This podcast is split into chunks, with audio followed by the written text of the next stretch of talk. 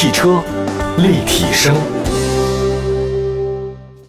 各位大家好，欢迎大家关注本期的汽车立体声，我是董斌，问候全国各地大概两百多个城市在收听我们节目的好朋友们。呃，大家都知道这个，我我喜欢炒股票，买基金啊，这个一种投资理财吧，那坚持了得有好像十几年以上了吧。我认识很多类似这样的一个朋友啊，有一个呢是在券商公司工作的朋友，前段时间。我们疫情过以后呢，吃了顿饭聊聊天儿，啊，他就跟我聊巴菲特是怎么投资的啊，因为是股神嘛，全世界 top ten 以上的富豪里面，只有巴菲特一个人是通过这个投资炒股票来挣钱的。他说那个巴菲特每天早上起来啊，开着车去他公司，基本上只要五六分钟的那个时间。他说巴菲特怎么吃早饭呢？如果他早上起来觉得这个一看，哎呀，股票跌了，他就买便宜点的，大概两美元多一点吧。如果说这个早上起来发现，哎呦，这股票涨了。哎，巴老爷子心情特别开心哦，今儿买一个三美金的稍微贵一点的套餐。哎，我发现这个事儿很有意思。你说一个有钱人的快乐哈，真的是建立在一美元之上，左右也就这一美金啊，能让他今天快乐和不快乐。然后我那天也跟他聊了非常多，说我是做汽车节目嘛，我说请问啊，国内的这种新能源的汽车股票里面有没有特别好的？我看卖的这么多不错的新能源汽车，哪些可以值得买？也帮我投资投资，想一想，如果合适的话呢，再买点儿。结果呢，他也给我普及了大概快两个小时，国内新能源汽车的市场的整个的分布情况。我其实一开始前面小时都是懵的，脑子里完全想不出来到底说什么呢，也不好意思打断他啊，喝咖啡嘛。后面那一小时我大概明白了，讲了半天，他从销量啊，从销售啊，好帮投资啊，什么 A 股、港股啊，还有什么美股上市之类的，我都没明白。明白了一件事，最后就是电池。的决定这家新能源汽车公司的好坏能走多远的，实际上是它电池的技术。这个电池的技术的话，如果它能够换代有更新，一下就把对方的话呢甩好几条街。你想想看，一个储能只有三百公里的和一个储能是五百公里的，而且储能五百公里的又经用，充电效率又快，价格又便宜又轻，你说你到底选哪个？肯定选那五百公里的。实际上，他说目前国内的新能源汽车企业。还有包括国际的新能源汽车企业，一直在找这种更新换代的大杀器。一旦有一家使用，或者说是它有革命性的电池的更新，它会让市场上所有的其他公司都死无葬身之地。我们来看今天的话题吧。最近一段时间，我做了不少榜单类的东西啊。那今天跟大家说的就是八月份整个中国汽车市场的新能源的销量排行榜。大家都知道，今年是中国汽车市场整个被动你或者主动的必须要变的一个时间点。这种变化在整个新能源板块的话呢，显得非常特别。翻开去年的同期的排行榜，我自己就发现了这一年时间内发生特别大的变化。尤其是什么呢？新能源车市场呢，当所有人都在补贴的时候，你看不出哪个车是好，哪个车就不好，因为价格都差不多。但一旦国家不给你补贴了，优胜劣汰的这个趋势就出现了。好，我们来看今天的一个榜单整体排行榜。如果按照当月来说的话呢，二零一九年八月份和二零二零年今年的八月份相比，第十位呢是威马 EX 五系列，这个车型的话呢，大概去年八月份只卖了八百多辆，今年是两千多辆。第九位是比亚迪汉 EV 啊，这个是新车嘛，所以今年就两千四百辆打底呀，一个月。第八位呢是全新的秦 EV 啊，依然是比亚迪的，两千四百多辆。第七位呢就是理想 ONE 啊，两千七百辆。第六位是蔚来的 ES 六。去年的八月份的话呢，是一千七百九十七辆，今年的八月份是两千八百四十辆，啊，这个上涨了将近百分之五十八，成绩还是不错的啊。另外第五位呢是奇瑞 eQ，去年八月份的话呢，呃，一个月卖了两千三百四十五辆啊，正好二三四五。今年八月份呢是三千多辆。第四位的话呢是欧拉 R 一啊，这个欧拉呢是后来居上。欧拉我觉得它起那名字特别好，什么黑猫白猫什么的，我很喜欢像这样的不拘一格的命名方式啊。不要老说什么什么瑞呀、行啊、智啊、驰啊，哇，那个所有名字都被你们用完了。我觉得以后家长啊，其实起名字根本不用翻什么新华字典或康熙字典，你只要照车那取名字都特别好。那车的名字整个的系列啊都特别吉祥，那肯定他们也都算过吧，对吧？那肯定不好的名字他也不会用在自己车上。当有宝来车出现的时候，我就有同事给自己孩子叫宝来，真的。我说你怎么不叫宝马呀？那我们再看一下第三位啊，第三位的话呢是爱安，爱安这个车呢，二零一九年八月份卖了三千八百辆，现在就八月份的卖呢是四千零七十一辆，突破四千辆，这个是很不容易的。还有第二位呢是五菱宏光的 mini，这个是新车，但新车一上市，八月份今年就卖了九千一百五十辆，一个月就卖九千多辆。排在它前面的只有一款车型呢，就是特斯拉 Model 3，一个月销售呢是一万一千八百一十一辆。虽然我们大家都能理解啊，你特斯拉一辆车多少钱，宏光 mini 多少钱，自然是这个价格没有什么可比性。但是从单车销售量来讲，宏光真的在前面。我们来看一下整个一到八月份的销量都有哪些哈。我如果说看单月的话呢，是这些车型。但是如果你要放大一点，从今年一月份到八月份整个来讲，排名呢又出现了一些变化。整个今年一月份到八月份卖的最好的依然还是特斯拉，但是第二位呢就改成了比亚迪的 EV 了，第三位是 iNS，第四位是蔚来，第五位是宝骏 E 一百，第六位是奇瑞 eco，第七是欧拉 R 一，第八位呢是宝马五系的 PHEV 插电混合车型，还有第九位呢是理想 ONE，第十呢是北汽 EU 系列。我不知道大家有没有发现啊，就今年的前十位的新能源的单月销售里面。曾经啊，屡屡出现在榜单里的北汽 EU 消失了。北汽 EU 呢，之前因为国家补贴啊，还有包括政策的补贴非常的多，还有地方补贴，所以它销量呢在很多地方都很好，甚至呢有地方性的扶持的各种各样政策，这都很好理解。但是，一旦出现了各种各样问题，产品力如果再跟不上，它的下滑是非常惊人的。那么接下来的话，我们按照车型来划分一下这次榜单的一些特点。如果大家想买新能源车的话呢，待会儿呢逐个跟大家分析一下，一会儿回来。汽车立体声，继续回到节目当中。您现在收听到的是汽车立体声。各位好，我是董斌。今天说的是八月份的整个新能源汽车销量的排行榜。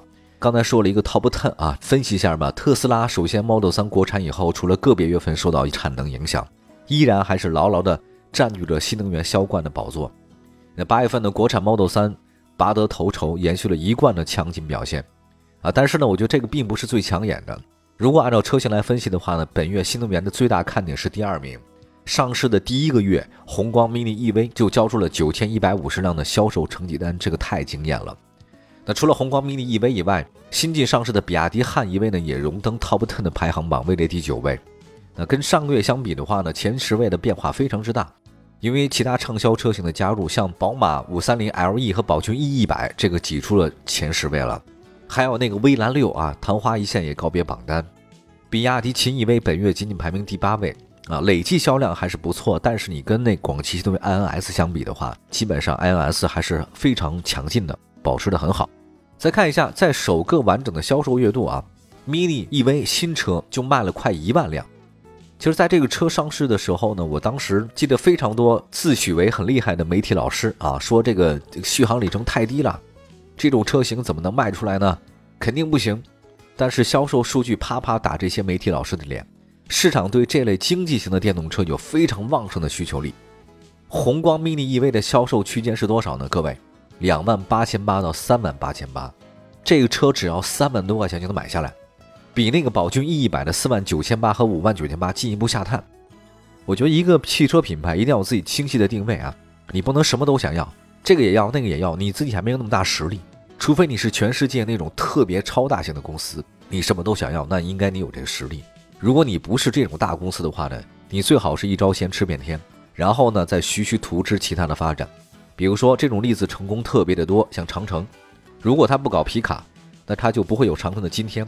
他曾经也开始想搞过轿车，但是后来果断的叫停，只做皮卡车还有 SUV 车，如今获得这么大的成功。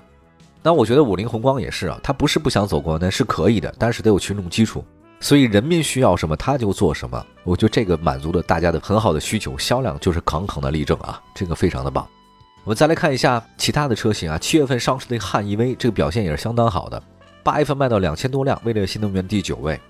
实际上汉 EV 这个车型是 Top Ten 榜单当中卖的最贵的中国品牌的纯电轿车了，所以我觉得从这个事儿你能说什么呢？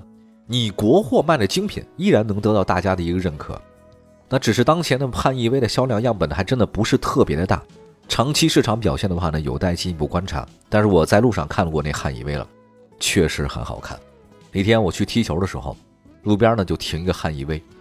我见过了那么多的车了啊，也开过那么多了，但依然我对这个车呢是多看了几眼。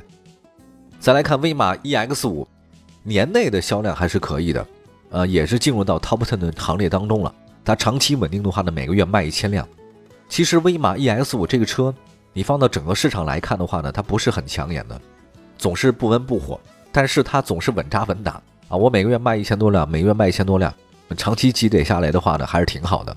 而且近几个月的销量呢，已经开始占到两千的大关，我觉得对于威马来讲也是算稳扎稳打。我们再来看另外一个车型吧，就是 Model 3。特斯拉呢，在国内的话真的是很厉害，成功的主导了市场需求的品牌。我回顾一下当年德系车是怎么占领国内燃油车市场的，我想对特斯拉的成功有更好的一种理解。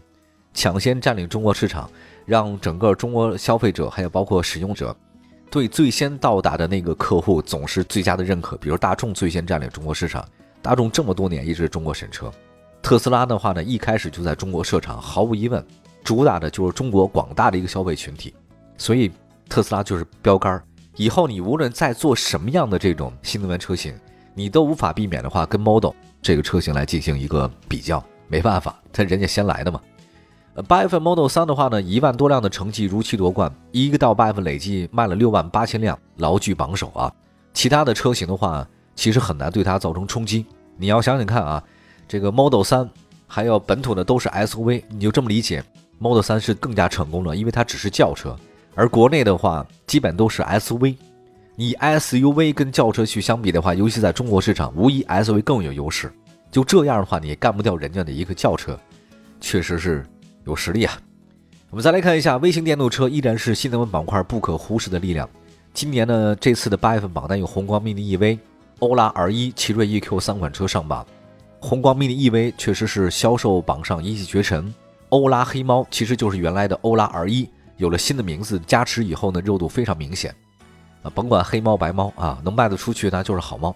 那么奇瑞 EQ 为什么卖得好呢？我查了一下，其实消费者关注的并不多，但主要是共享租赁行业。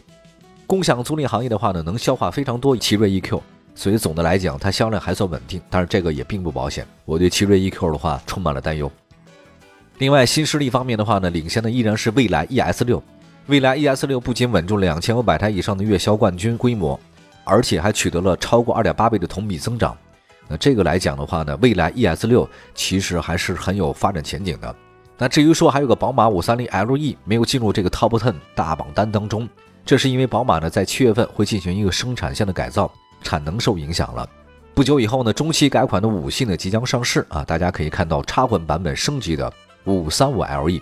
这个应该也是会有良好的市场表现。另外的话，大众也明显的加快了这种插混车型在中国的投放。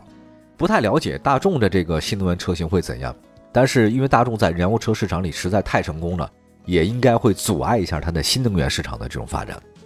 听说大众呢正在全新推一个叫做 ID 四的一个国产系列，并且呢分别会落户一汽大众和上汽大众。